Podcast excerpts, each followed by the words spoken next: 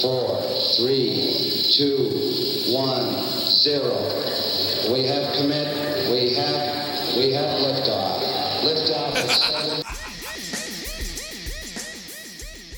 Olá, queridos e queridas ouvintes da nossa cápsula distorção.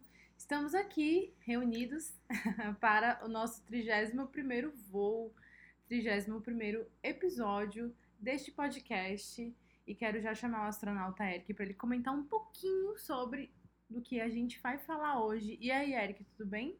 Do lado de cá tudo certo. Hoje vamos falar de listas, né? Estamos aqui em setembro, sei lá, em outubro, novembro, ali, já novembro já dá começando aquela famosa história das listas de melhores do ano, né? Muita gente espera para ver e tal. Então vamos falar em dois programas, né? Vão ser dois voos falando de listas, porque vamos falar de 2010 a 2020. Já já a gente explica um pouco mais que listas são essas, mas vamos preparar nossa cápsula para decolar, né?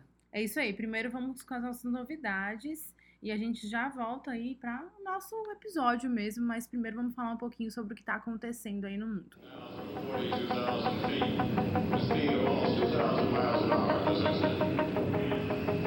42,000 feet.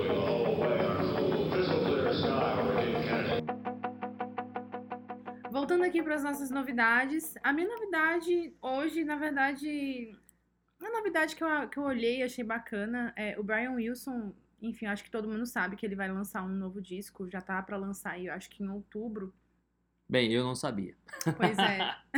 pois é, o Brian Wilson vai lançar um novo disco pela Deca, mas é, serão, é, um, é um álbum que ele fez, um álbum chamado At My Piano, né? E aí, muito provavelmente é ele cantando no piano dele. E eu vi lá que vão ter versões de músicas do Beat Boys, só que versões é, mais despojadas que ele fez, assim, nessa altura da vida dele. E achei legal que ele tá pensando aí nesse.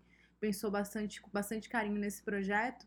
Porque quando eu fui ver a entrevista dele falando sobre esse disco, que parece assim, ah, mais do mesmo, né? Sei lá, é um cara lá dos anos 60 fazendo música agora, mas é, ele falando sobre como o piano foi um instrumento é, essencial na formação musical dele, e ele conversando é, com, com o entrevistador, dizendo que, que o piano foi o. Ele, ele era meio autodidata, né? Meio não, completamente. Ele sentou no piano e começou a tocar.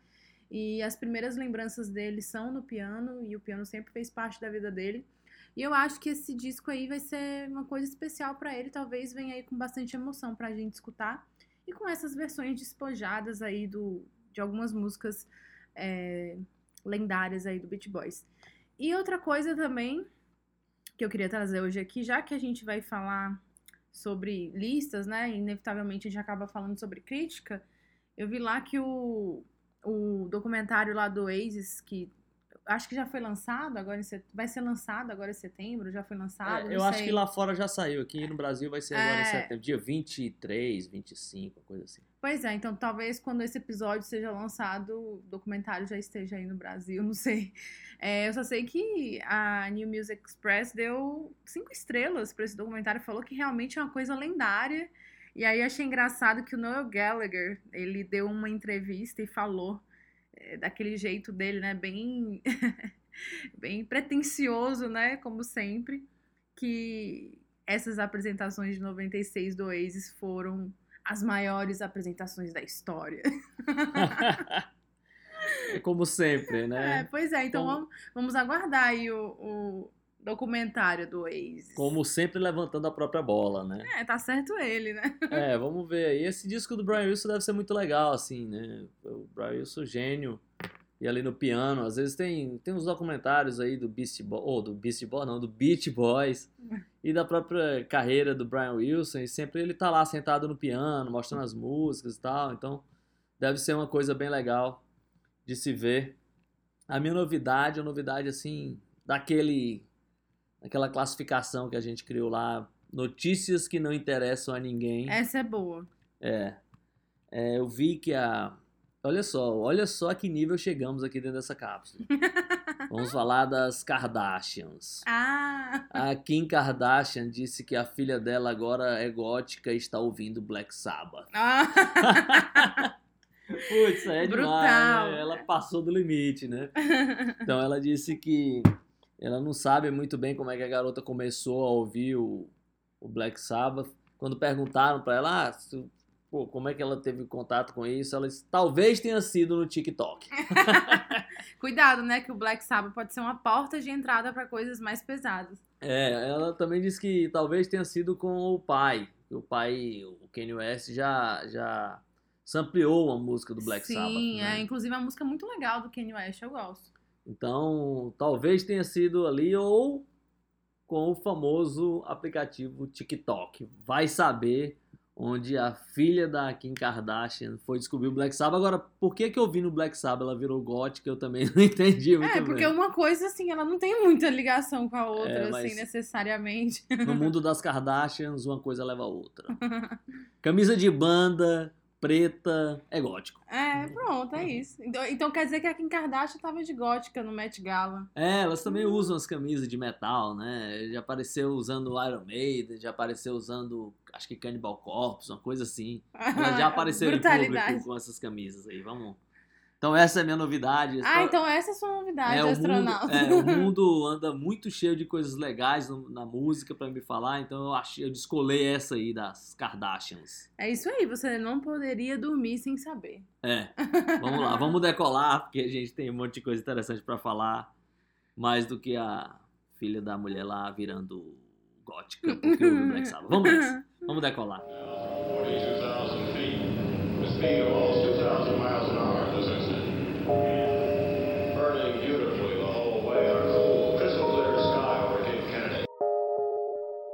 Bem, agora já estamos ganhando altura, estamos deixando a Terra, mas nós vamos falar de listas, né? As famosas listas de melhores.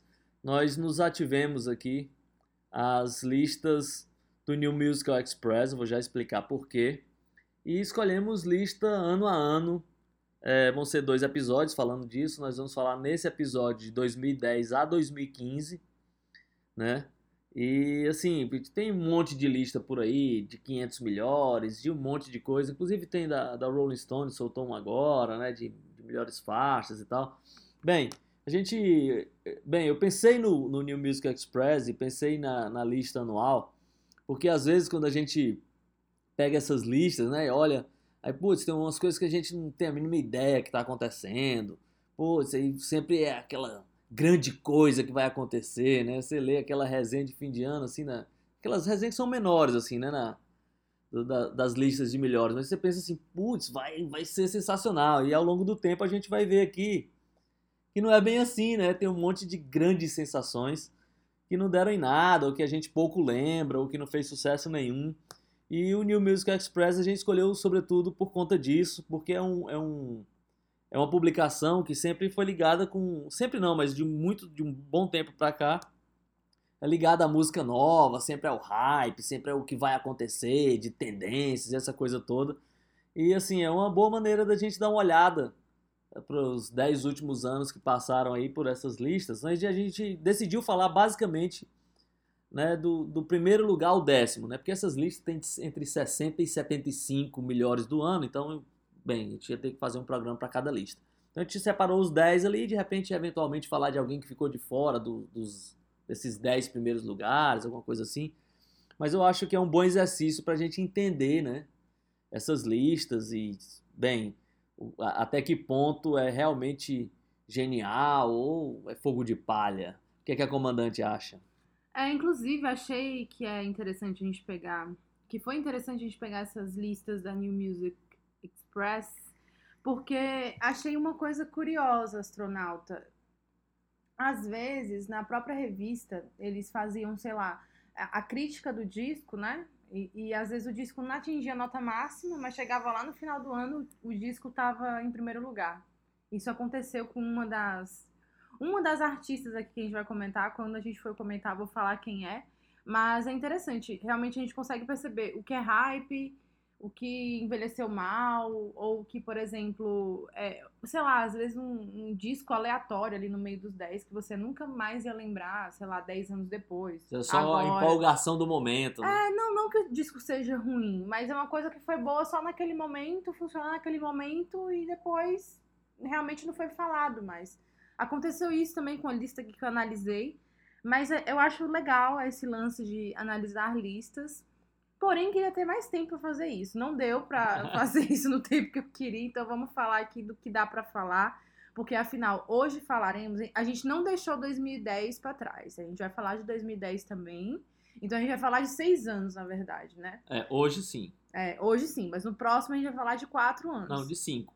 Ah, de cinco, né? Perdão. Mas hoje a gente vai falar de seis anos, né? E aí é, a gente não deixou 2010 de fora, então vamos, vamos ver o que tem. O que tem pra acontecer? Eu já posso já comentar da primeira lista, É, não, eu vou falar aqui quem são, a primeira, quem é, quem são os 10 primeiros lugares da- do ano de 2010. E aí a comandante vai comentar ali o que, é que ela acha que é interessante. Eu queria só fazer um adeno aí, que acontece essa coisa da, do disco não receber uma cotação muito boa e aparecer lá na frente nas listas, né? Porque a lista, ela tem, normalmente as listas têm o critério de reunir várias pessoas para votar. Né? Então, às vezes, o cara que, vo- que fez a resenha do disco ali deu uma nota mais ou menos e tal, deu uma nota que não é muito boa, mas no corpo geral dos críticos, o disco termina subindo de média ali. Então, na verdade, vocês, eles, eles pedem para as pessoas colocarem os 50 discos e os que são mais citados vão entrando. né? Quanto mais ele vai sendo citado, ele vai subindo ali no, no ranking do ano. Vamos lá, vamos para a lista de 2010 para ver aí quem é que lembra de alguma coisa, o que, que foi realmente marcante ou não. Vamos lá. É, vou falar do décimo para o primeiro, comandante, ou do primeiro para o décimo? É, fica à vontade aí. Eu acho que pode fazer o seu. a sua. seu suspense ou não. Ah, vamos lá. Então vamos do décimo para o primeiro. É, em 2010, na lista do New Music Express, é, o décimo lugar ficou com uma banda chamada The Drums, o disco com o mesmo nome. E em nono lugar ficou The com Sister World. É, em oitavo lugar ficou Salem, com Night Night. É, em sétimo lugar ficou Zola Jesus. Esse nome é meio estranho do disco dela aqui. Stridulum 2. É, em sexto lugar ficou Foles com Total Life Forever. Em quinto lugar ficou a Laura Marlin com I Speak Because I Can. Em quarto lugar ficou o LCD Sound System com This Happening. Em terceiro lugar ficou Beach House com Teen Dream. Em segundo lugar ficou Arcade Fire com The Suburbs. E em primeiríssimo lugar ficou These New Puritans com o disco Hidden. E aí, comandante? Lembra de alguma dessas coisas? Alguma coisa marcou aqui? Lembro, inclusive, o que me marcou bastante, que eu gosto muito até hoje, é da Laura Marlin. E esse disco dela, que ficou em quinto lugar, o I Speak Because I Can, ele, eu acho que na época foi produzido pelo Ethan Jones, né? E foi um momento que mostrou, eu não sei se foi o segundo disco dela, é, é, eu acho que foi o segundo, se eu não me engano. É, foi o, porque assim, no primeiro disco dela, a galera já comparava. Ela faz um som, né, de folk, uma coisa meio folk, meio indie. E aí já comparava muito ela com a Johnny Mitchell, né? E aí no segundo disco compararam ainda mais a Laura Marlin com a Johnny Mitchell, mas eu acho que ela conseguiu se manter aí ao longo desses anos com uma carreira assim bastante é, relevante. Inclusive, ela fez um disco, né, no ano passado, na, nesse período de quarentena e tal no período é, de quarentena, né? A gente não tá vivendo mais uma quarentena. Mas aqui outras coisas me, me saltaram os olhos. Eu lembrei dessa banda, o The Drums, que era uma banda que na época fazia umas misturas de sons, assim, uma banda assim que veio. Parecia que ia ser a grande coisa, né? É, parecia que ia ser uma grande coisa e hoje não é falada mais. É, o, esse disco do LCD Sound System eu gosto bastante, do This Is Happening. O Arcade Fire é uma banda que eu gosto, mas a galera não curte muito, né? Mas é uma banda assim, tem muita gente que não gosta, e, e- mas é uma banda que conseguiu até ficar aí por aí, se manter relevante também.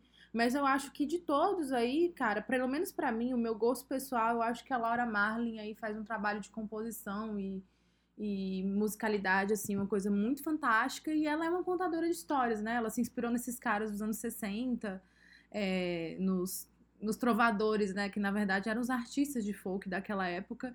E os discos dela sempre tem esse lance de contar uma história, assim como faziam os caras tipo Bob Dylan, ou sei lá, o Tom Waits, enfim, essa galera assim. E eu acho que ela conseguiu manter aí uma, durante esse tempo, uma carreira relevante. Mas fiz esses outros comentários aí, o resto aí eu fora do meu radar. Ah, é? É, um pouquinho. É engraçado, porque a própria Laura Marlin é fora do meu radar. É, Eu sei que ela existe ali em algum momento, mas eu não conheço bastante. É, o The Drums também, foi aquela banda, pô, muita gente falava, não- também nunca desceu muito bem, assim. Mas, assim, pra mim, de destaque aqui, nessa lista, é o Beach House, eu acho demais, assim, é o terceiro disco deles, o Teen Dream. E é aquela coisa, né? Dream Pop em altíssima qualidade, essa dupla que é de Baltimore. Esse é o terceiro disco deles. É, eu gosto muito, assim. É engraçado, porque a gente vai ver que ao longo das listas aparece muito que é uma banda que eu acho, assim, chatíssima. Ah, eu não gosto também muito do Foles, não. Eu ia até perguntar pro astronauta se ele gosta, porque é um hype tremendo, assim, em cima do Foles. né? É, você vai- a gente vai ver aqui que ao longo da, da década ele vai aparecer em várias listas aí. Em 2010 eles já, já apareceram. É, o Arcade Fire é uma banda também que eu não, não gosto tanto. E tá aqui em segundo lugar, né? O Suburbs é o terceiro disco deles? Acho que é, né? Eu acho que é, mas É. é... um disco muito bonito esse disco. Eu acho bem bacana. É. É. E aí, em primeiro lugar, é uma banda que eu gosto bastante também. Ah, esse disco é legal mesmo, desse o primeiro lugar. These New Puritans, o disco Hidden. E, na verdade, eu gosto do disco na sequência, que eu não, não lembro o nome, foi um disco que eu gosto mais. É uma banda que é muito cultuada, assim, na Inglaterra, né, e tal, mas por aqui não pinta muito. Uma dupla, música... Ele mistura muita coisa eletrônica, umas coisas meio de jazz, é, muitas influências juntas, assim. Esse disco é um disco mais sombrio deles, mas eu acho bem legal. E também tem a Zola Jesus, que eu gosto bastante É, Zola Jesus. que mistura ali meio, sei lá, parece um folk meio com coisa de rock industrial, eletrônico, meio sombrio, né? Eu acho bem bonito os discos dela também. E esse aqui é um deles. Queria só reforçar aqui, engraçado que alguns discos que eu gosto bastante ficaram completamente de fora. O disco do Gorillaz, o Plastic Beach, ficou em 66º, que é curioso, né? E o Lear está lá em nono lugar, Salem está em oitavo, é um curioso. Também tem uma banda americana que eu gosto bastante, que é o No Age, que ficou em 29 que lançou Everything in Between, é o segundo disco deles, eu acho bem legal. Mas agora é, é música, né, comandante? É, agora é música. Eu queria pedir a licença aqui pra escolher a primeira música. Já que a Laura Marlin tá fora do radar do astronauta. É Isso. ela? É, eu escolhi a música dela pra ficar bem folk aqui, a nossa cápsula, começar bem de leve essa, essa, esse papo sobre listas, mas eu escolhi uma música dela muito bonita chamada Rambling Man, desse disco, I Speak Because I Can. E assim, esses dois primeiros álbuns dela foram até indicados ao Mercury Music Prize, assim, são discos assim bem bonitos mesmo. E essa música é uma música muito, muito bonita. E a Laura Marlin, ela é realmente. Ela fez assim, ela tem trabalhos com outras bandas, outras bandas mais puxadas pro, pro rock and roll meio indie também. Eu acho muito bacana o que ela faz. A gente poderia, poderia ouvir então o Rambling Man da Laura Marlin aí. E a gente parte para a lista de 2011. Vamos lá. We're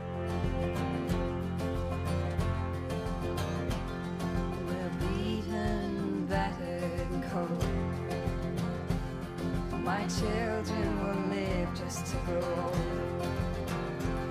But if I sit here and weep, I'll be blown over by the slightest of breeze. And the weak need to be led and the tender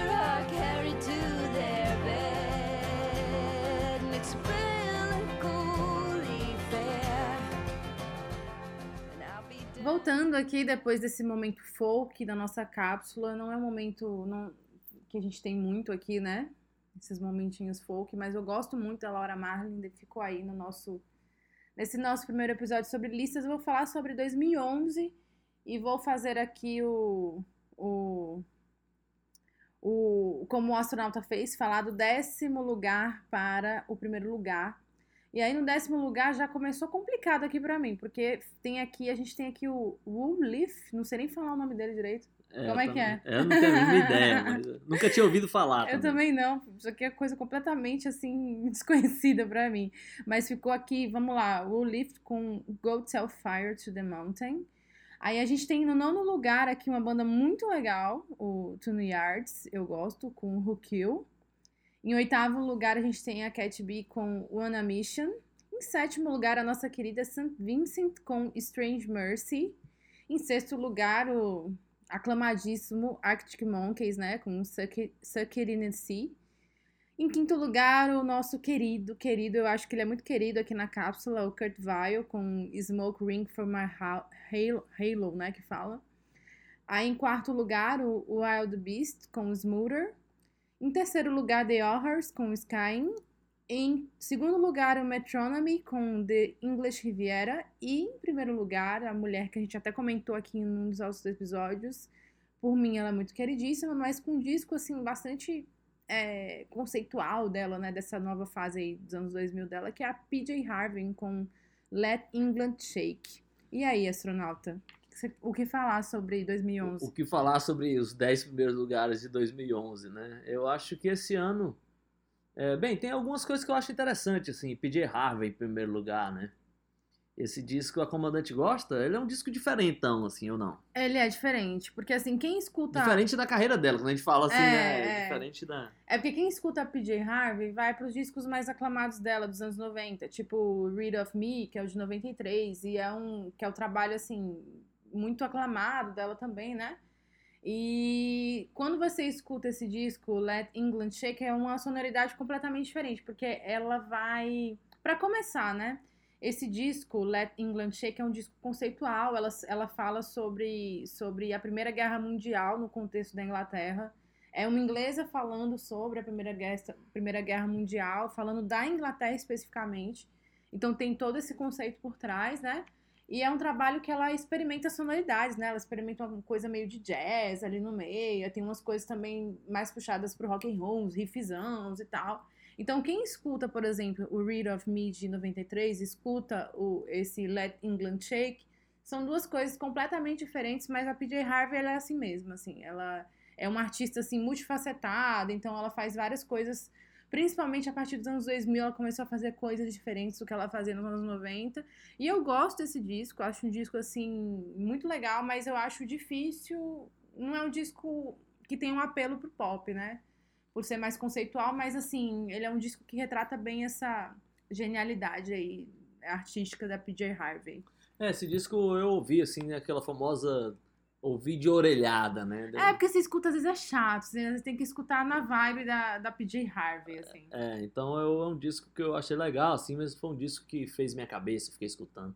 Em segundo lugar, aqui o Metronomy. Putz, essa banda não, não cola muito, né? Assim, às vezes, sei lá, na pista, não sei o que, pode, pode acontecer, mas. é, The, do The Honors também, Horrors também, eu acho. Bem, eu vou para o que interessa.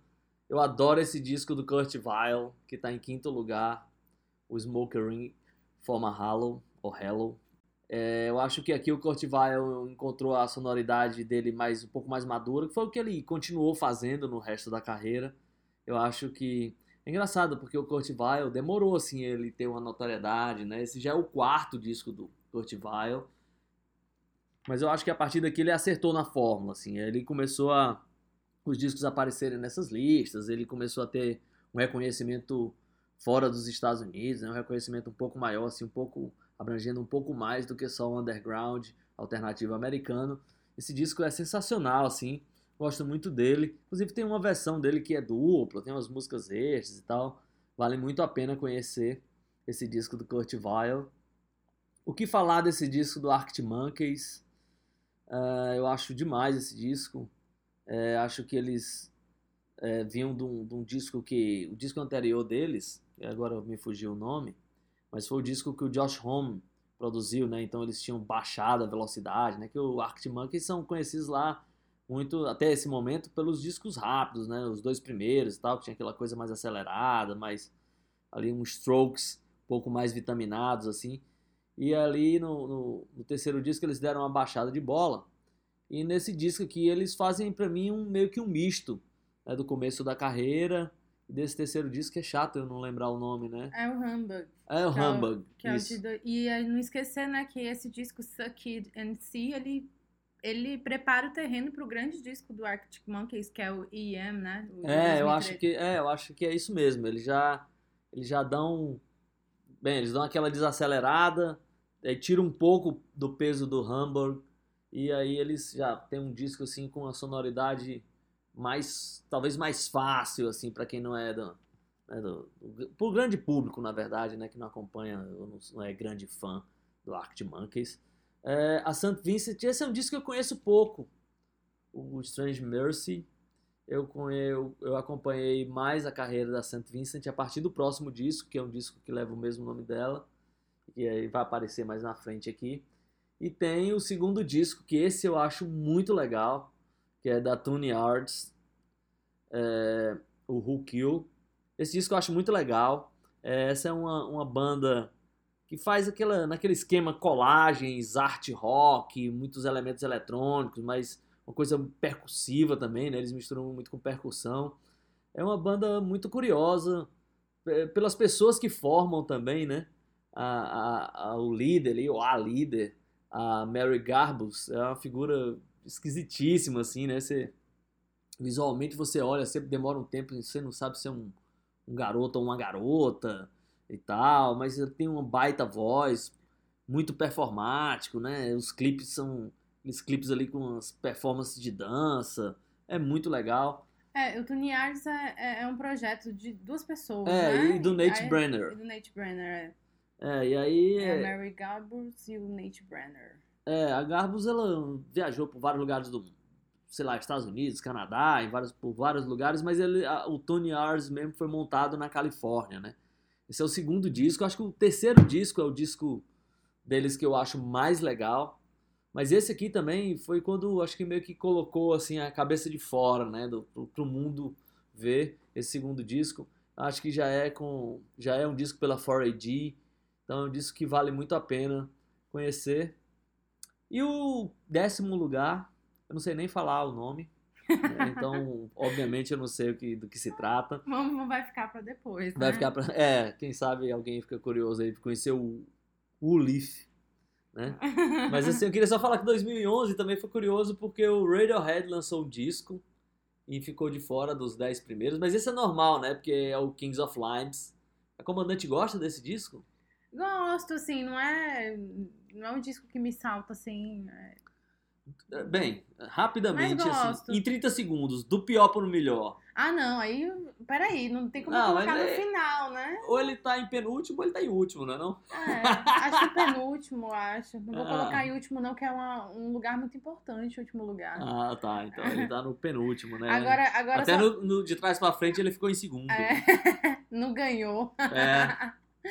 É, só falando aí, comentando aqui do Kurt Weill, esse disco dele aí, ele foi bastante influenciado pelo Pavement, né? Pelo Neil Young, ele tem essas influências, né? O Tom Petty também. E o astronauta falou, né, que ele, tipo, pô, demorou um pouco pra, pra ele ser reconhecido mundialmente e tal. E antes, assim, do Kurt Weill lançar os discos dele, ele já fazia umas gravações, mas bem no estilo caseiro, assim, da coisa. É.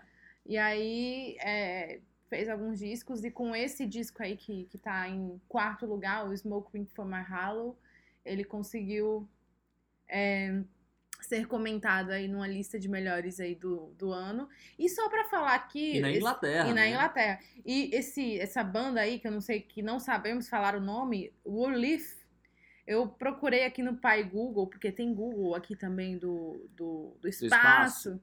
E olha que engraçado. Sabe por que a gente não sabe dessa, dessa banda astronauta? Porque o Leaf era uma banda de Manchester, Inglaterra, que originalmente ficou conhecida por criar um mistério sobre si. Então não tem como saber. Ah, tá. Foi tão misterioso que ninguém sabe do que se trata. Exatamente. Então, assim, o erro não é nosso, Ah, é da tá. banda. Eles conseguiram, Eles né? conseguiram o objetivo final deles. Mas vamos de música, é isso? É, vamos, eu queria só falar aqui algumas coisinhas rápidas ali, de coisas que ficaram mais lá embaixo na lista.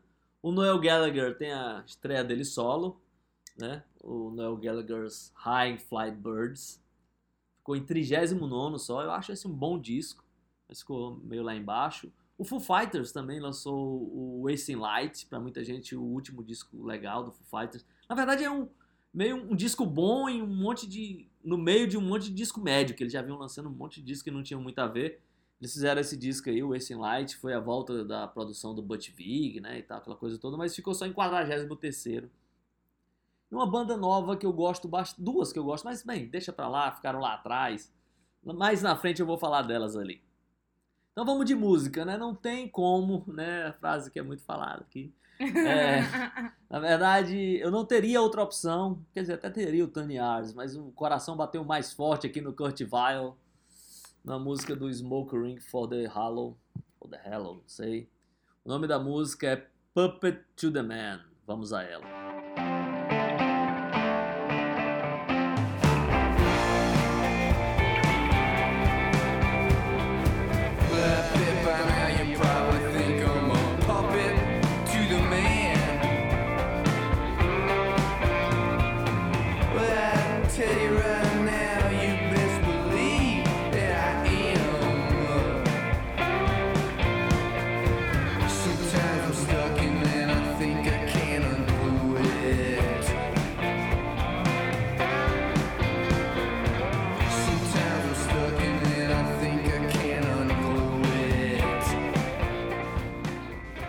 Volta ao nosso voo aqui no espaço. Estamos agora passando pelo ano de 2012. Vou falar aqui a listinha dos 10 primeiros discos de melhores do ano do, da New Music Express. E a comandante vai dar as impressões dela aí sobre esses 10 discos. Começando pelo querido Jack White com o Blunderbuss, primeiro disco solo dele. Em décimo lugar. Em nono lugar é o Jake Bug com o auto-intitulado Jake Bug. Em oitavo lugar, The Cribs, com In the Belly of the, Bla- of the Brazen Bull. Em sétimo lugar, o Pound, com Beard Wives Denning. É, em sexto lugar, The Maccabees, com Give to My Wild. Em quinto lugar, o Alt J, com An Awesome Wave. Em quarto lugar, o Crystal Castle com Three. Em terceiro lugar, o Frank Ocean com o Channel Orange. Em segundo lugar, Grimes com Visions. E em primeiro lugar, acho que um queridinho por onde passa. Em 2012 não teve pra ninguém, foi o Tame Impala com o Lonerism, segundo disco deles. E aí, comandante? Acho legal essa, achei legal essa lista aí, mas vou tirar cinco. Pra, que seria mais o meu radar, assim. Vamos lá, vamos começar aqui. Primeiro, esse disco do Jack White, o Blunderbuss, é um disco queridíssimo por mim. Eu acho um disco muito bonito. Muito bonito mesmo. Um disco que revela bastante o. o- essa. É, é, como o Jack White é um cara foda mesmo, né? Eu acho que, que todo projeto que ele faz, né? Toda banda que ele faz, ele consegue fazer uma coisa bacana. Eu gosto muito desse disco. Eu acho que aqui também ele, ele teve um pouco mais assim de possibilidades, né? Já que o, o White Stripes era aquela coisa minimalista e os outros eram projetos, né? Ele já tinha outros projetos, mas aqui foi o primeiro projeto dele que ele podia fazer de qualquer jeito, né? A banda é gigante, tem um monte de músico tocando. Pois é. Então ele se libertou um pouco, né? Ele deu um. Pois é, tanto é que quando você escuta as músicas, elas têm. As músicas, às vezes, elas são muito longas, ou elas têm. Elas mudam de andamento. Então ele explora bastante esse negócio de, de sonoridade, musicalidade. Eu acho um disco muito bonito mesmo, assim. Tudo nele é bonito. A capa é bem bonita, o Jack White tá meio de perfil, assim, num, numas cores, tá, uma fotografia, assim, numas cores meio azuladas, assim. É bem bacana esse disco. É, vou comentar aqui, eu não vou comentar de todos, né? Porque obviamente nem, não são todos que, que, que eu vou saber falar. Essa banda, The Maccabees, é uma banda que eu achava, que eu acho muito legal, mas uma banda que acabou, né? E era uma banda que era queridinha enquanto durou. É. É, eles tinham clipes também super legais, assim, né? A banda mais puxada aí pro, pro esse lance de indie, né? E tal, é, diferentona e tudo mais. Eu acho legal esse disco, Given to the Wild. E eles faziam uns clipes bem bacanas. Também era uma banda bem bacana, assim, tinha de tudo pra ser uma banda queridinha, mas eles acabaram em 2016, se eu não me engano. É, então, enfim, né? Enquanto existiram, foram queridos aí pelas listas, porque a gente consegue ver esse nome, o nome da banda aí também é, é, nos primeiros lugares aí de, de outros anos. Aí a gente tem o Frank Ocean, né? Que é um cara que hoje em dia também é um cara que é, que é bastante relevante. Tem a Grimes, né? E a Grimes, ela é, é aquela coisa. Será que eu gosto da Grimes porque é hype? Ou, ou... Mas eu acho, eu, eu tenho muita coisa da Grimes que eu gosto e tem outras coisas que eu acho insuportável. É, E a pessoa da Grimes eu acho uma coisa um pouco difícil de lidar, né? Porque ela é muito esquisita, aquele, aquele relacionamento dela lá com Elon Musk também é esquisitíssimo.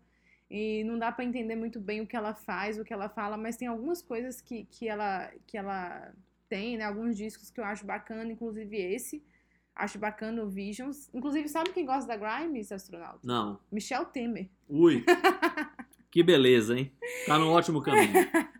É, The Crips também, uma banda que é bacana. É, eu não sei se eles existem ainda, é, é, essa banda, mas foi uma banda que foi uma época acompanhada pelo Johnny Marr e tal. Uma banda assim, é, é, meio puxada aí pro, pro indie tudo, bem, e tudo mais. E não tem como falar, não tem como não falar do, do Tame Impala, né? Do Tame Impala, enfim, do Lonerism, que é, é o segundo álbum, né? Que foi. é, é, enfim, ele foi escrito, gravado, foi tudo quem fez foi o Kevin Parker, né? Mas tem lá é, umas faixas com o Jay Watson também, ele contribui em algumas faixas desse álbum, porque depois o, o Kevin Parker ele faz as coisas ele mesmo, faz tudo, né? Até a mixagem do disco ele faz. É. É, mas eu acho um disco muito legal do Tame Impala aí também. Gosto bastante desse disco, Lonerism. E esses são os meus comentários, se eles valem alguma coisa pra alguém. É, eu acho esse. É engraçado, eu, já que tá falando do tema Impala, do Lonerism, que eu acho um disco sensacional, assim. É, a estreia é muito legal, esse disco dá uma amadurecida ali no disco de estreia, né? Mas eu acho que eu até gosto mais ainda do disco de estreia, que tem aquela coisa muito da novidade e tal. Eu lembro muito quando esse disco saiu, assim, o impacto, putz. Porque no começo ficava aquela, né? O hype não é e tal. Esse disco deu uma consolidada né, no, no som do Tame Impala e na, na, banda, sobretudo. Mas é engraçado como o Kevin Parker estava vivendo ali um, um, momento interessante, assim. O pessoal da Austrália estava começando essa nova geração da Austrália, que agora a gente fala muito, né? Um monte de artistas saindo de lá e tal, várias coisas. Aqui em 2012 é um momento especial, assim, porque em primeiro lugar tá o Tame Impala, em sétimo lugar está o Pound, Pound é os caras que tocam ali, meio com o Kevin Parker. Ele é amigo da galera, ele produz os discos do Pound. Os, outros, os últimos discos do Pound, todos foram produzidos pelo, pelo Kevin Parker. É, e aqui, saindo um pouco dos 10 primeiros, mas em 16 tem um disco muito legal da Melodies Echo Camber, que era a namorada francesa do Kevin Parker. Olha aí. E aí ele produziu o disco, ele que meio que participa ali. É um disco especialíssimo, eu adoro esse disco. Então, né, a Austrália ali, apesar dela não ser australiana, mas está ali na, sobre a batuta do, do Kevin Parker, tá mostrando já também um pouco da influência que ele ia exercer né, nos próximos anos. Aqui nessa lista já dá um pouco essa ideia. E tem algumas coisas que, tipo, o Jack Bug, aquele cara que é sempre aquela eterna promessa, né? Tal, que eu acho também, não sei, eu acho um pouco insosso aquilo. Não, é, eu também não vejo muita. É, na verdade, um outro cara que eu lembro que quando esse disco saiu aqui, o terceiro lugar aqui, que é o Frank Ocean. Na verdade, 2012 foi o grande ano do Frank Ocean, assim, né? Esse, esse Channel Orange, esse disco foi elogiado em todas as publicações, assim. Aqui, por acaso, ele ficou em terceiro lugar, mas na maioria das listas ele está em primeiro lugar. Na época eu não quis dar muita bola, assim, achei, pô, não quero sei porquê, eu tava vivendo outra fase. Hoje em dia eu gosto bastante desse disco também. E acho que é isso, né? Out J não dá, né? Não sei se a comandante qual é. Não, eu não curto, não. Eu acho muito chato, assim. já vi o show deles, assim, Já por acaso. show, já? porque, sei lá, não. Tava lá no meio. Tava no Lola Palusa esperando alguma coisa e vi esses caras tocando. Eu tava querendo entrar dentro do copo de Coca-Cola e ficar morando lá dentro. E é basicamente isso no ano de 2012. A Grimes também é uma coisa ou outra, eu acho interessante. No geral, eu acho ela uma pessoa chata. Assim, tal. Então é isso. Não, a pessoa chata ela deve ser, assim. É, Ela, né? ela discute com o próprio marido no Twitter, cara. É, aí não dá, né? Ela parecia que ia ser a grande figura da década, assim, né? É. Ela despontou, assim, como, putz, essa garota e tal. Depois meio que se perdeu um pouco entre ser alternativa e ser pop, né? Parece que se enrolou um pouco ali no meio dessa confusão toda. E é isso, o ano de 2012 foi assim pro New Music Express. É, tem lá o Ty Seagal aparece em 41 com o disco Twins, então tem algumas coisas ali. E quem aparece em 42º astronauta? Di- Diga pra mim. Você tá com a lista aí? Não, não, tô não. Paul Weller. Paul Weller. Paul Weller sempre tá, né? o Sonic Nick. Não, nem sempre Não, ele esteve. é, mas, vai- a gente vai ver aqui que nessa década É. ele... Mas nunca nos 10 primeiros, assim. Não, pelo não, menos. mas nos 50 sempre- ele sempre tá. Sempre tá por lá. Mas assim. tem outras coisas legais, assim, quando você pega os 50, tem o Richard Howler, tem a Cat Power, tem o Toy também, que é, que é bacana. Pô, história é demais. É demais, né? Tem o Beach House, que o astronauta curte, tem o Spiritualized também. É, esse disco que é legal. É. Tem uma banda que eu gosto bastante, chama Mets. Mets também tá. É, tá em 35 com um né? disco super legal, que é o Mets também. É, é o primeiro disco, né? É. Eu lembro quando eu fui comprar esse disco na loja. Aí era lá em São Francisco, né? Eu comprei o disco, o cara olhou pra mim assim, olhou, aprontou pro disco assim: It's sick, man. Realmente é.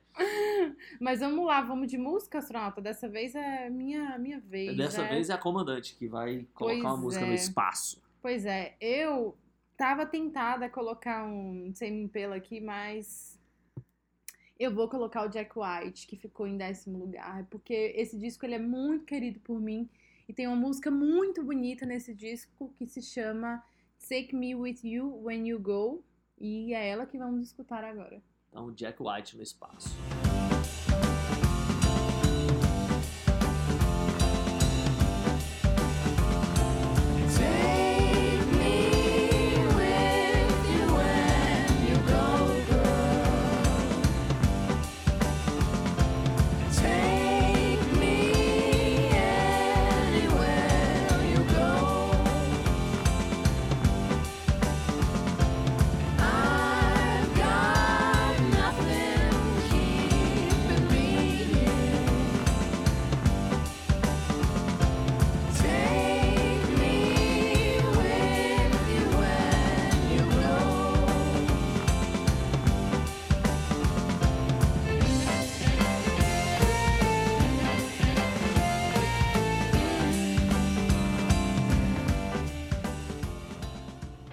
Voltando aqui depois do Jack White no espaço, é, vou falar aqui sobre a lista então de 2013, os 10 melhores.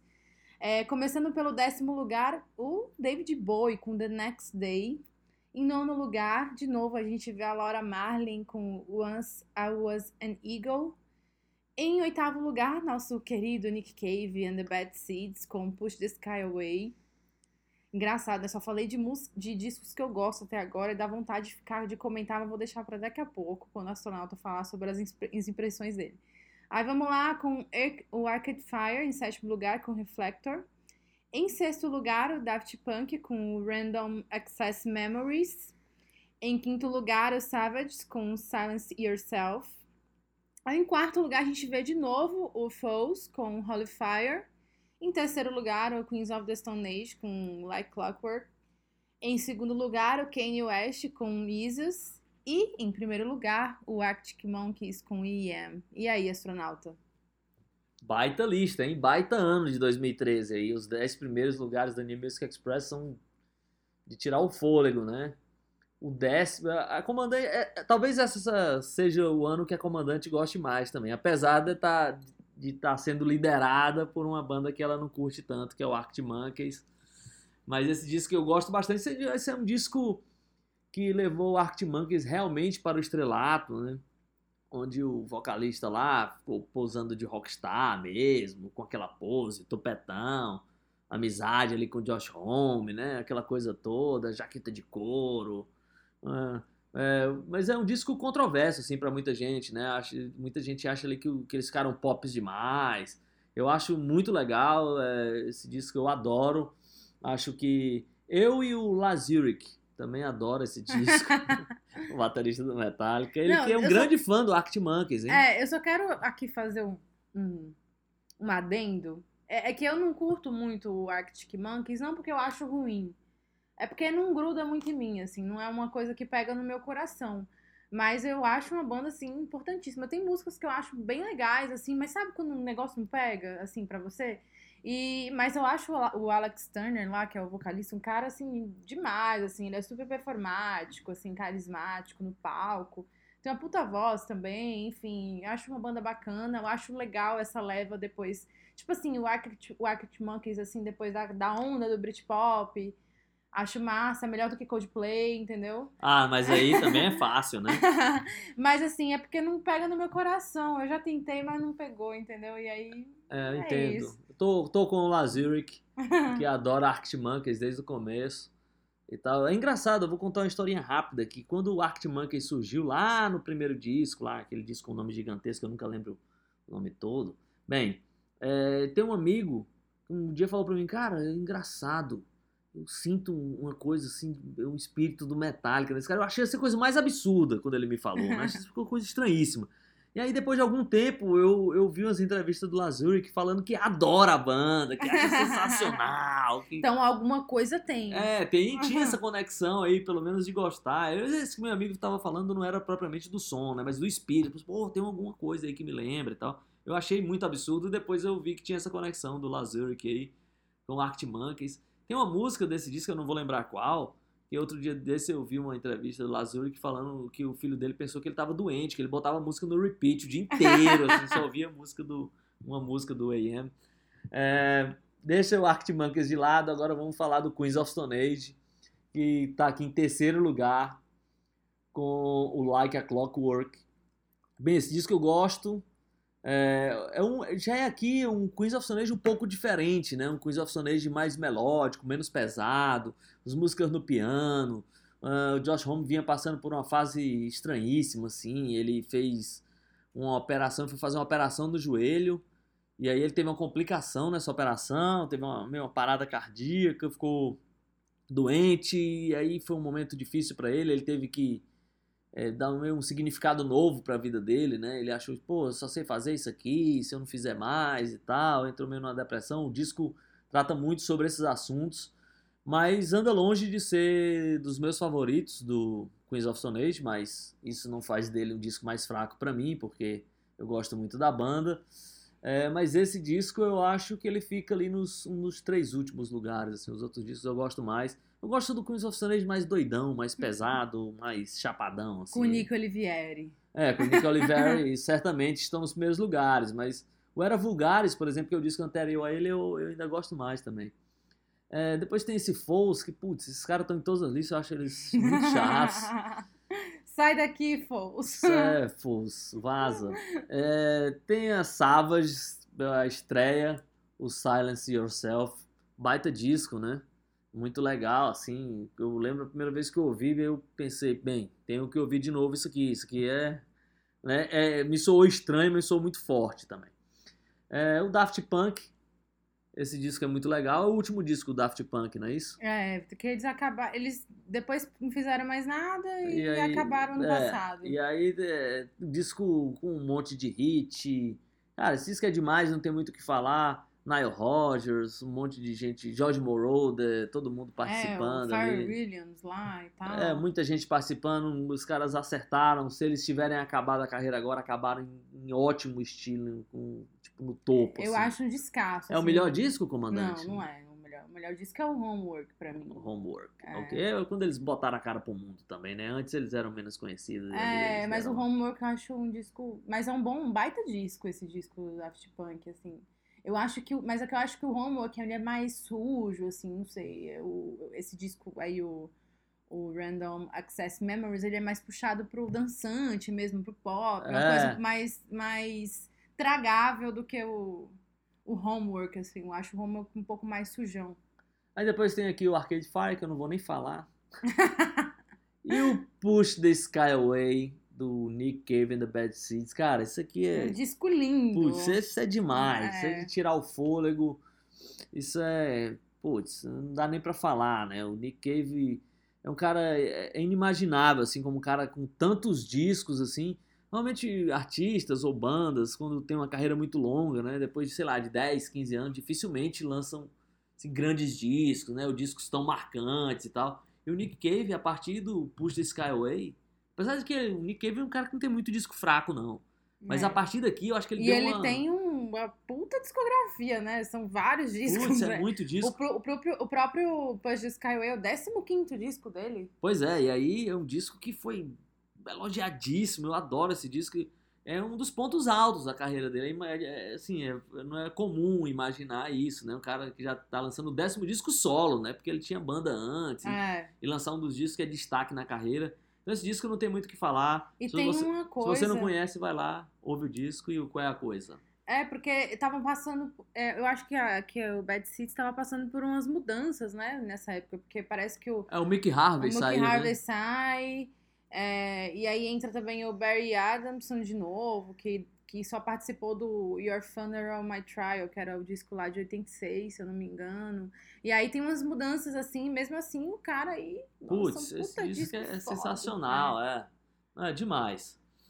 E pra terminar aqui o Next Day do David Bowie, a volta do Bowie, a volta com o cara de despedida já ali, né? Foi estranho quando saiu esse disco, porque ficou um pouco confuso. Saiu primeiro uma, um clipe esquisitíssimo em Berlim, né? Uma- umas carinhas, umas projeções, ninguém sabia direito o que era. Foi a primeira vez que o, o Bowie fez uma referência ao passado, né? A capa do Next Day é meio que uma. É, um- é- é a, é capa do Heroes meio que refeita, né? Com É, um quadrado branco na escrito frente. The assim. Next Day na frente. né? É, o Bowie é um cara que não faz referência muito ao passado, né? Ele sempre olhou pra frente. E esse foi o primeiro momento que ele olhou ali pra carreira dele com outros olhos. Esse é um bom disco, eu acho que não é tão bom quanto, o- quanto o último, a comandante acha. O Black Star eu acho mais legal do que É, esse. não, Black Star é um, é um dos meus discos preferidos do David Bowie, mas esse disco, The Next Day, é um bom disco também. a- Adoro. É, Inclusive, o pessoal nem acreditou, né? O Bowie já tava com 68 anos quando ele lançou esse disco. Não, é, e quando saiu a capa, ninguém entendeu. 66, eu acho, perdão. É. E aí, quando saiu, é, quando saiu a capa, ninguém entendeu muito bem o É, que, se, que se era. era um single, se era uma É. sobra. Eu me lembro que causou muito, assim. É, causou, inclusive, vendeu bastante, né? Porque em apenas uma semana o álbum se tornou mais vendido no Reino Unido. é, desde 93, é, com, com outro disco dele de 93. E é um disco ótimo, tem é, é rock and roll, tem ba- balada também, enfim, no meio. É, e ele foi, no- foi no dia, acho que foi no dia do aniversário dele que ele anunciou a faixa, uma faixa inédita, todo mundo ficou um pouco confuso, que ele faz aniversário no dia 8 de janeiro, né? Todo mundo ficou um pouco confuso, e aí, dois meses depois, ele lançou esse disco, que é um disco que eu acho ótimo, do Bowie lá com mais de 60 anos, fazendo um puta de um disco, e realmente o último, o Black Star, é um disco maravilhoso, assim, de tirar um fôlego. É, David Bowie, né? Agora, só voltando aqui o que a gente já falou, eu tô em dúvida, astronauta, se meu disco favorito do, do Daft Punk é o Homework ou Discovery, mas vai ficar aí. Vai É. fazer uma lista um dia. tá, eu vou falar só aqui rapidamente de alguns outros dias que saíram esse ano, porque o tempo já tá estourando aqui. Mas o My Bloody Valentine lançou disco em 2013, depois de mais de 10 anos. É o MBV, né? Ficou em 29 lugar. Eu acho que ele poderia ter ficado um pouco mais lá em cima, né? É, Tipo no lugar de Foles, né? Não, é não, certamente, né? No lugar do Kanye West. É, pra mim ele ficaria talvez no lugar do Arctic Monkeys, mas tirando aí o Kanye West da parada. É. O Prime Scream lançou More Light, que é um disco bem legal também. O Kurt Vile, ó, já aparece aqui de novo, só que em 37 lugar. Walking on a Pretty Days, esse disco é muito legal. E, o, e uma banda que eu gosto bastante, que parecia que era uma grande promessa também, uma banda australiana chamada Jaguar, Jaguar Ma, com Howling. Bem, esses, isso ficou em 16. Parecia que ia ser uma banda que ia estourar muito. O segundo disco já não foi lá essas coisas, pelo menos pra imprensa, eu gosto bastante. Mas, bem, eu tô numa dúvida aqui cruel. Mas dessa vez o Josh Homme vai botar o carrinho dele de lado, que quem vai desfilar é, no espaço é o Nick Cave com a música Jubilee Street. Então vamos lá, em grande estilo. I got love in my tummy and a tiny little pain. And a 10 ton catastrophe on a 60 pound chain. And I'm pushing my wheel of love up Jubilee streets. Look at me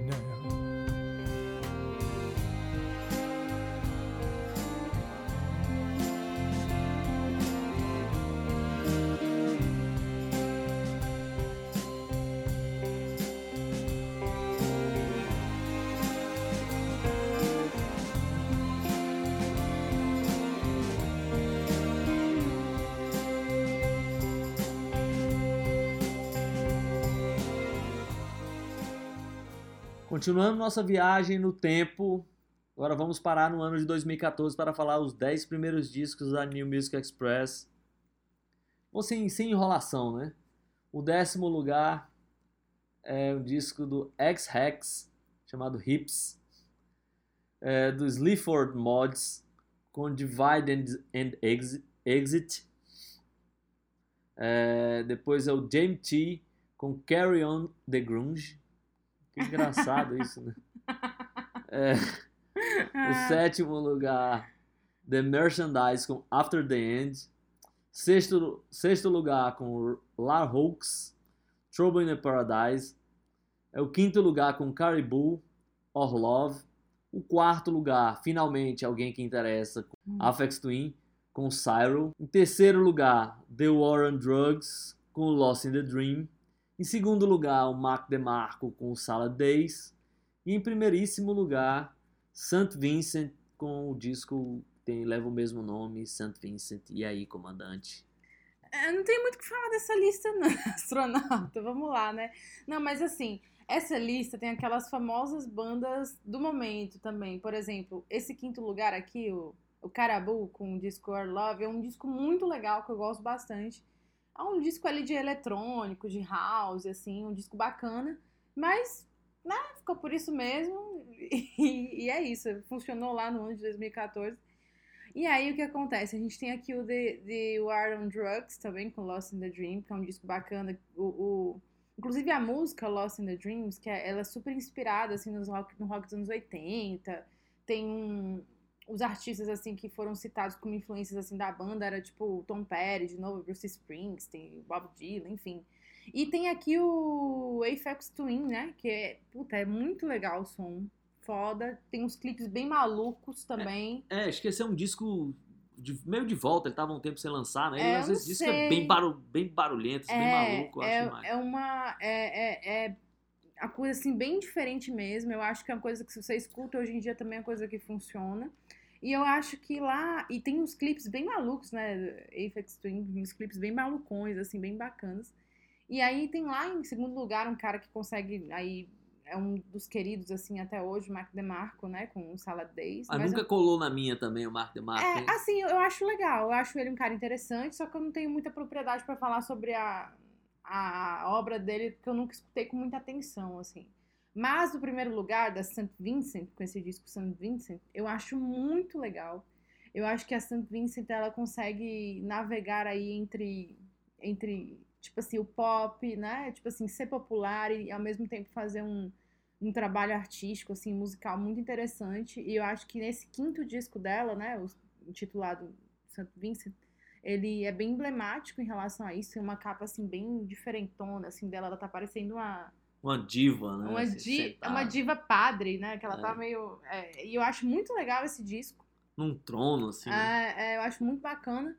E eu acho que ela é um dos grandes nomes, né? Continua, continua sendo, assim, um dos grandes nomes, assim, da, atuais. Inclusive, o último disco dela eu gostei bastante. Eu acho que com certeza vai entrar aí pra lista dos melhores do ano, de talvez essas revistas aí especializadas, vamos ver. Mas eu gosto ba- bastante desse disco, eu acho que vale ouvir. É, eu acho que esse é o disco mais, talvez mais pop dela, assim, a sonoridade É. mais fácil e tal. Por isso que eu acho que ela consegue navegar entre essa coisa de experimentalismo e ser pop também. É, esse foi com esse disco que ela veio aqui no Lollapalooza 2015 no Brasil. Fez um show legal, assim, até no finalzinho, quando ela deu uma... né, pisou na bola, aí, com, a, com a bandeira do Brasil, descendo pro... É, bem, quebrou ali a... Foi meio estranho o final. Mas essa lista aqui, eu acho que já cabe um pouquinho de parar um pouco aqui pra fazer essa reflexão. Já tá em 2014, né, aqui na nossa contagem. É, já dá pra já dá para ter uma ideia das listas aqui dos anos que passaram, pra gente ver que tipo um monte de artistas que estão nessas listas a gente nem lembra mais, né? Então muita coisa passa batida e muita gente fica muito com essa coisa da, da lista. A lista acho que é uma coisa mais de se divertir, né, do que realmente ser oh, ficou ali e tal. Óbvio que sempre vai ser citado, né? Como o disco, pá, esse disco ficou em, sei lá, em quinto lugar ali no New Music Express. Realmente é interessante, mas é uma coisa mais de, de curiosidade, né? De você conhecer artistas e tal. Tem um monte de coisa aqui que é hype, né? Que é empolgação do momento, que agora a gente está aqui em 2021, vendo uma lista de 2014, tem um monte de artista aqui que a gente não dá a mínima bola pra eles, assim, né? Nem a gente, nem a imprensa, nem ninguém mais. Mas eu queria só falar rapidamente aqui para terminar do The War on Drugs. Que engraçado, porque apesar deles colocarem ali no caldeirão de influências um monte de artista que eu não gosto, eu sou apaixonado pela banda, eu acho sensacional. É porque tem Bruce Springsteen, Bob Dylan, né? Que não desce, né, astronauta, pra você. É, não, o Bob Dylan é aquela coisa que eu já falei, né? Eu acho que tem que ter uma, uma dedicação maior e aquela voz dele ali de pato, oco, não me, não me convence. É, o Lost in the Dreams, Lost in the Dream, é um, é um baita disco, foi quando eu vi a primeira vez o War on Drugs, eu fiquei apaixonado, acho sensacional, assim. Vai estar lançando disco esse ano, aí já tá criando um maior clima, assim, já vi, já saíram duas músicas muito elogiadas, assim, pois as músicas são muito legais. É um clima que é engraçado, que tinha tudo pra mim não gostar e eu adoro. É, só pra terminar, queria falar de alguns discos que ficaram ali mais pra trás na lista, ahn, que me chamou muita atenção foi o Royal Blood, com o primeiro disco, né, o auto-intitulado lá, Royal Blood, que é engraçado, ficaram só em 19º. E, e outra curiosidade que foi o Jack White, né? Que com o Blunderbuss eles ficaram lá em décimo lugar e, tipo, dois anos depois. Dois anos depois ou três anos depois? Não, agora eu tenho que olhar aqui onde é que eles. Onde é que o Jack White aparece É no primeiro onde é que o Jack White apareceu? Ah, o Jack White apareceu em 2012. Em 2014 ele ficou em vigésimo lugar o Lazareto. Que é um disco que eu acho que eu gosto mais do que o Blunderbuss. Uhum. Eu acho muito legal. Mas agora a comandante vai com música. O que é que ela vai escolher aí? Pois é, astrona- astronauta, eu ia escolher a St. Vincent, mas, no entanto, mas no entanto é bom, né? Mas é, você comentou aí do, do War on Drugs, realmente eles são ótimos. Eu vou escolher o Lost in the Dream, né? É, essa música Lost in the Dream é, tem uma música, né, do mesmo nome do disco. Eu acho uma música muito bonita. Vamos, com- vamos com ela, então. Vamos, vamos, vamos sim. Vamos sim, a gente volta aqui para o último ano, já já, depois da música, a gente volta para 2015. I saw a soldier man and he looked his eyes like they were rings.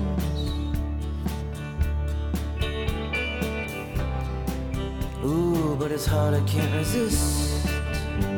You may risk it all, you'd risk it all for the memory.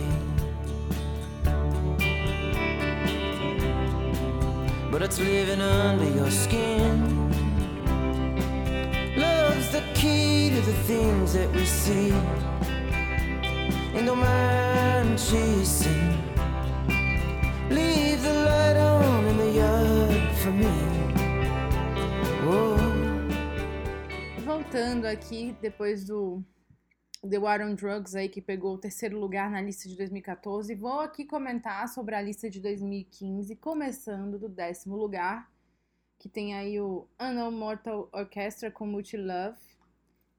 É, em nono lugar, a gente tem de novo o The Maccabees, que a gente já comentou em algumas das listas aí, é, mas agora eles estão aqui com o Marks to Prove It.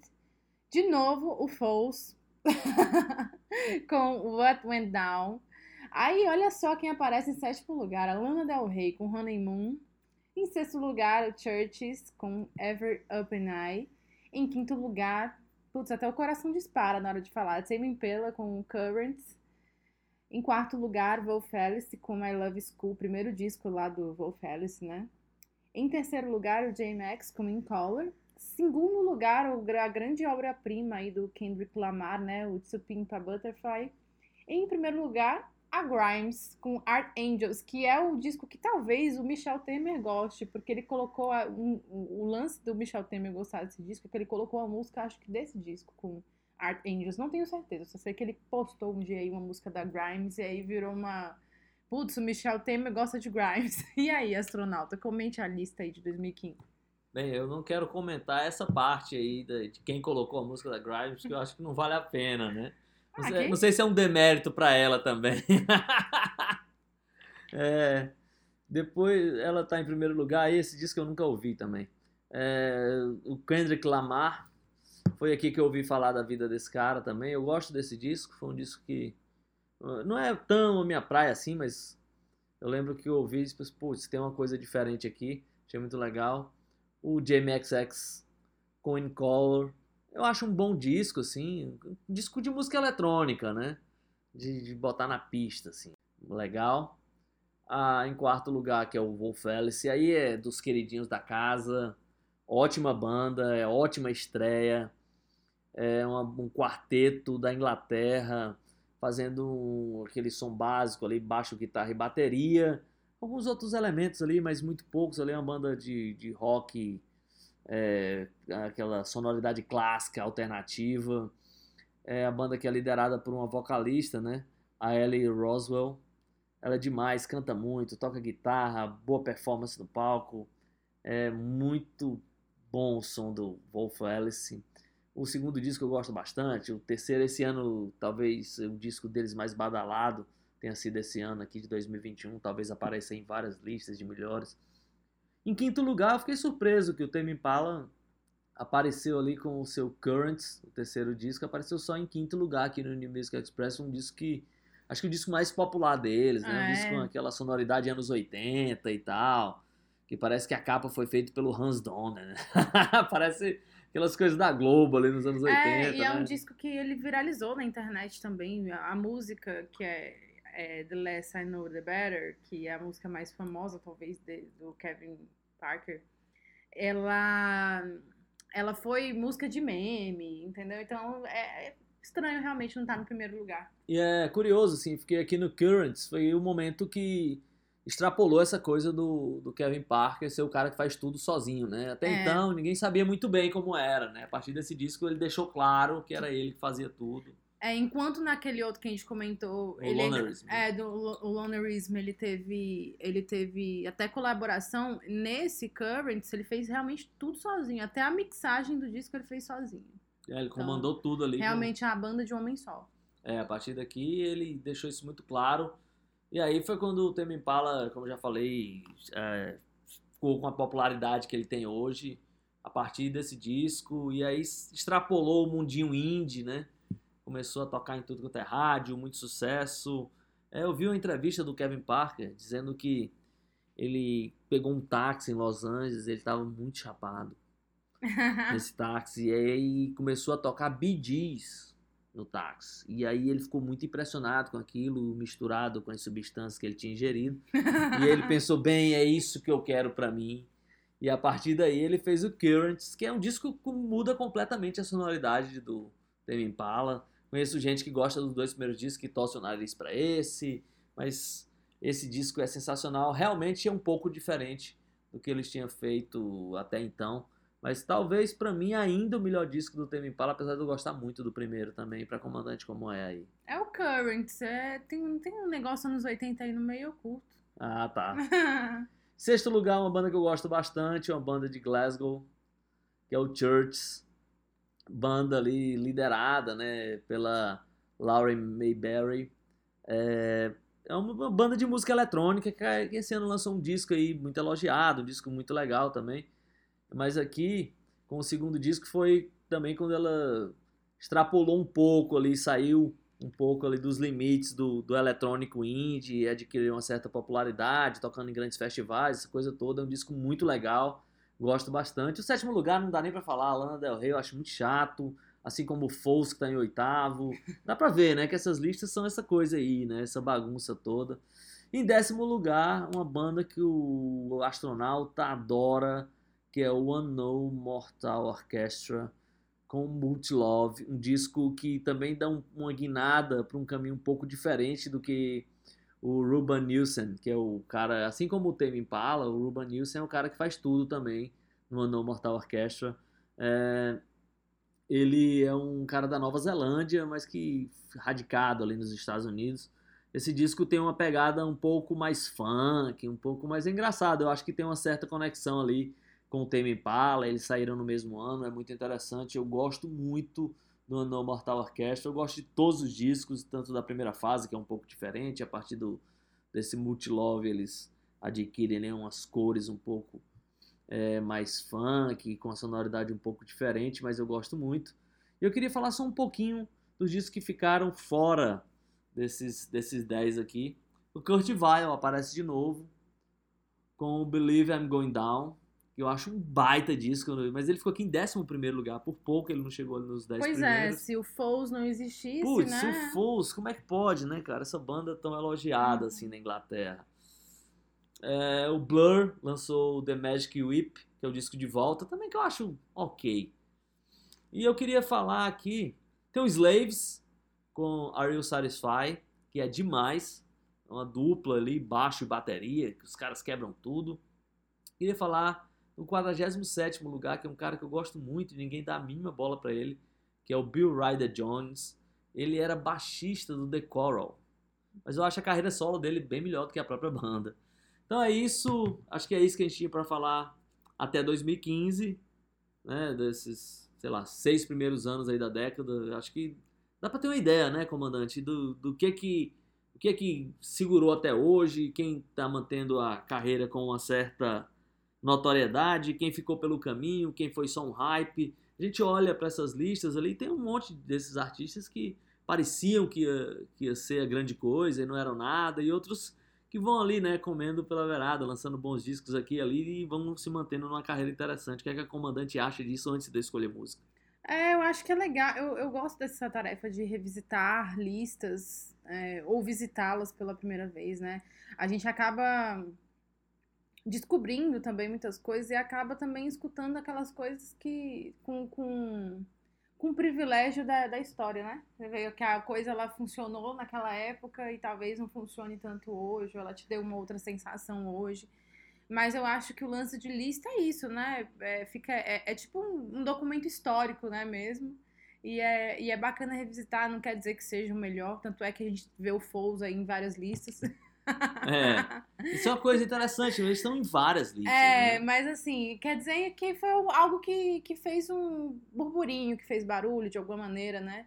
E, e é isso. Então a gente volta ali no, na próxima semana falando sobre 2016 até 2020, né, astronauta? E agora vamos de música. Vamos de música. O astronauta aí vai escolher uma música. É, eu tinha, tinha separado que eu tava em dúvida Hum, entre a música do Wolf Alice e da Church. E agora eu mudei de ideia completamente, porque eu- hoje a gente vai ouvir Multilove, do disco chamado Multilove, do Unknown Mortal Orchestra. É, não, eu ia falar, né? Se você escolhesse outra coisa sem ser o No Mortal Orchestra, eu ia achar muito estranho, astronauta. Que eu sei Eu que é a não- banda do seu coração. Eu não seria, né?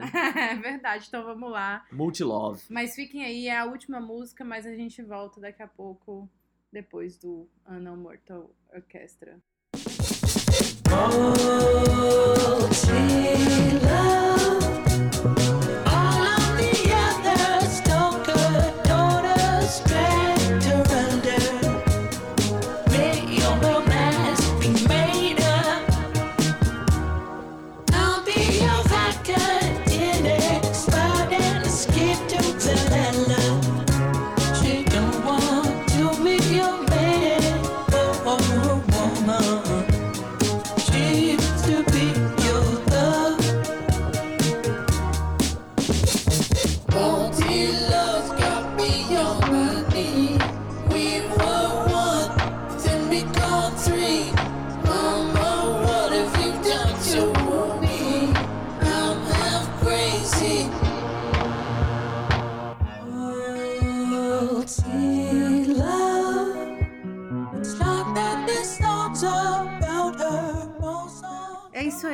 essa foi a nossa primeira leva de listas da New Music Express. Astronauta, tudo bem por aí, né? Apesar do Foles. É, apesar do Foles, estamos vivos. É, e aí deu uma ideia do que dos anos que passaram aí, como a imprensa se comportou falando desses discos. A imprensa inglesa, sobretudo ali do New Music Express, como eu já falei lá no começo, aquela publicação que está sempre interessada em achar novos artistas, um novo hype, é, a nova grande coisa que vai acontecer no mundo. É, dá pra ver aí que eles não andaram acertando muito não, sobretudo ali nos primeiros lugares, né? Tem muita bola fora, mas tem coisas interessantes ali, sei lá, St. Vincent terminou sendo um grande destaque, né? O, o, o Tame Impala, então eles acertam e obviamente tem um monte de encheção de linguiça e é porque a gente tá só escolhendo os 10 primeiros, né? Se você vai até os 60 ou 70 ali, aí você vê que realmente tem um monte de artista que ficou pelo caminho, coisa que era só empolgação. E é isso. vamos nos despedindo das listas por hoje. Próximo programa a gente continua de 2016 a 2020. É, mas antes a gente tem nossas dicas, nossas famigeradas dicas. Vocês já sabem, fiquem, fiquem com a gente aí, já voltamos.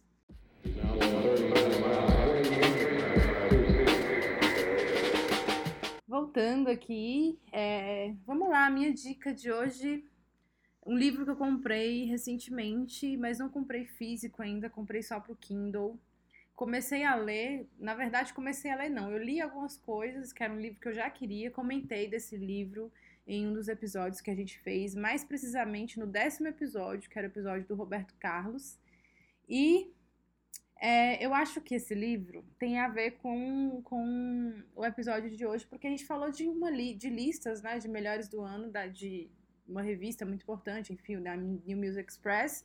Então a gente falou de listas de, de- da crítica especializada, né? E esse livro é o livro do Tito Guedes, chamado Querem Acabar Comigo, que fala sobre a trajetória do Roberto Carlos na visão da crítica musical do Brasil.